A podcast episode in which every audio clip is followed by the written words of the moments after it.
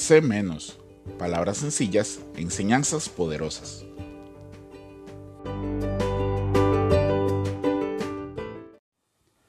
¿Qué pasaría si ocurre un terremoto en este preciso momento y todo en tu casa queda en pie menos las paredes? Y tuvieras que vivir tu vida normal pero sin paredes. ¿Cómo te sentirías? podrías hacer lo que normalmente haces, como ir al baño, cambiarte de ropa, dormir, estudiar. Bueno, a Nehemías le pasó algo similar.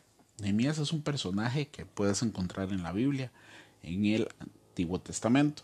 Y su historia empieza cuando uno de sus hermanos o familiares llega al lugar donde él estaba trabajando, a la ciudad donde él estaba, que estaba fuera de, Jerusalén, fuera del lugar donde él había, se había criado, y llega con una mala noticia diciéndole que todos los muros que estaban alrededor de la ciudad estaban totalmente destruidos, estaban derrumbados.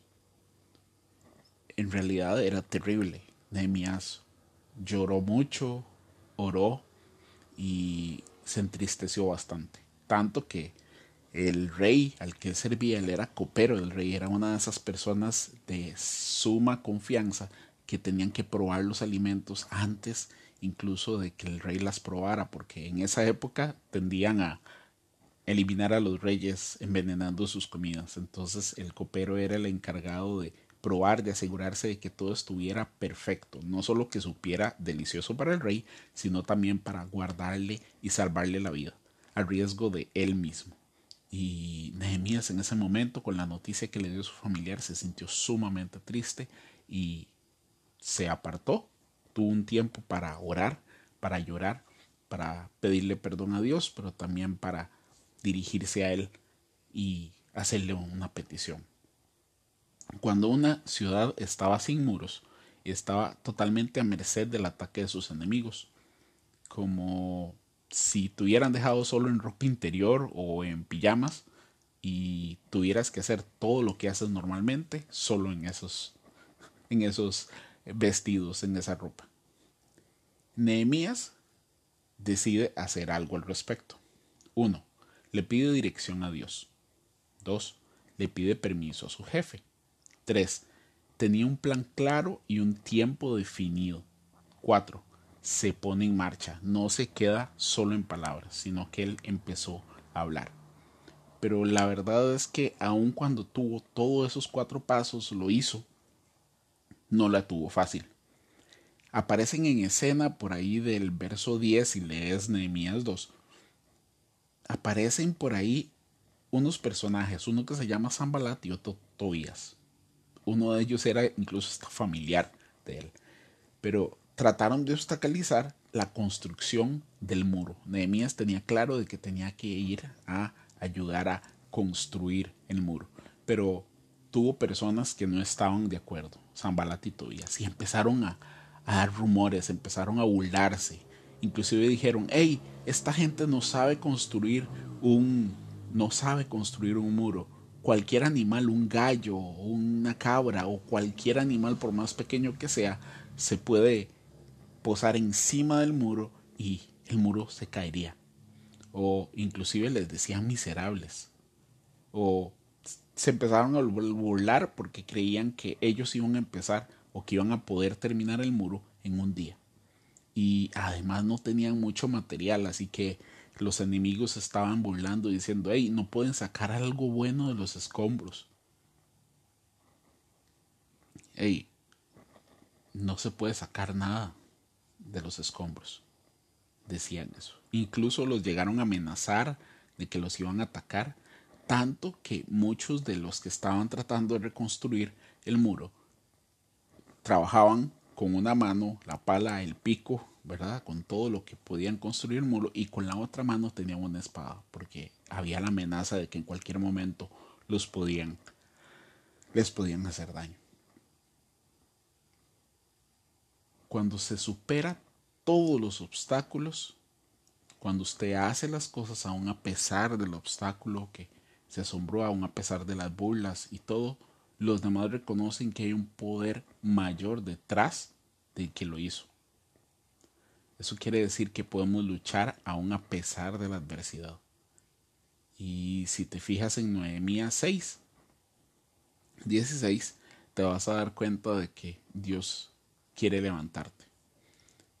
Pueden haber momentos de incertidumbre, pueden haber momentos en los que te puedas sentir muy, muy mal, como los momentos en los que todo se derrumbó, en los que solo quedan muy pocas cosas de pie, en el que los planes que podrías tener tal vez no son, no resultaron de la mejor manera, pero tienes claro que tienes un propósito y una misión. Y cuando luchas, aún a pesar de los problemas, aún a pesar de las dificultades y lo alcanzas, Dios se va a encargar de hacer que eso sea muchísimo mejor. Creemos que Dios levanta hombres y mujeres para que sus planes sean efectuados. Todos, absolutamente todos somos necesarios. Pero hay algo claro, nadie es indispensable. Todo hombre y mujer que es temeroso de Dios y fiel a Él es una herramienta útil para que Dios obre a través de Él.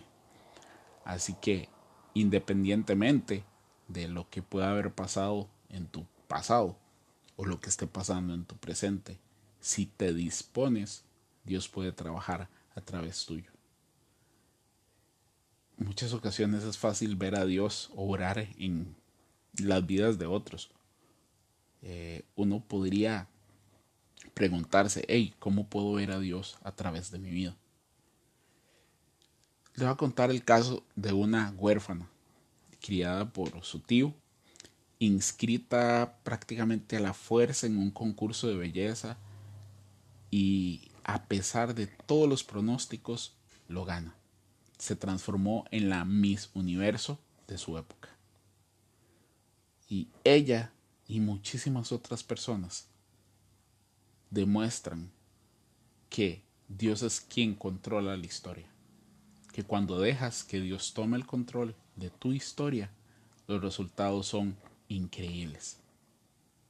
Cuando Dios pone un propósito en ti, Él lo va a cumplir aun a pesar de las circunstancias, aun a pesar de lo que podría ser en apariencia totalmente contrario todas las cosas, dice la Biblia, todas las cosas ayudan a bien o son para bien a aquellos que aman a Dios.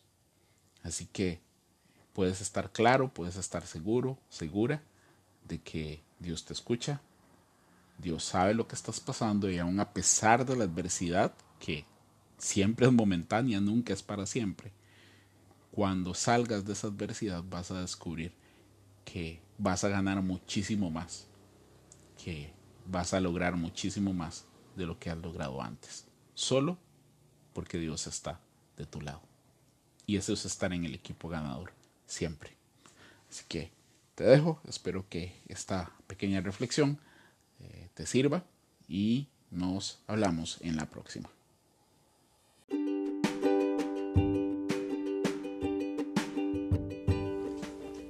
Si te gustó este audio, compártelo. Y si no te gustó, también. No hay nada mejor que compartir algo con alguien más. Recuerda, hoy es un buen día para hacer menos y vivir más.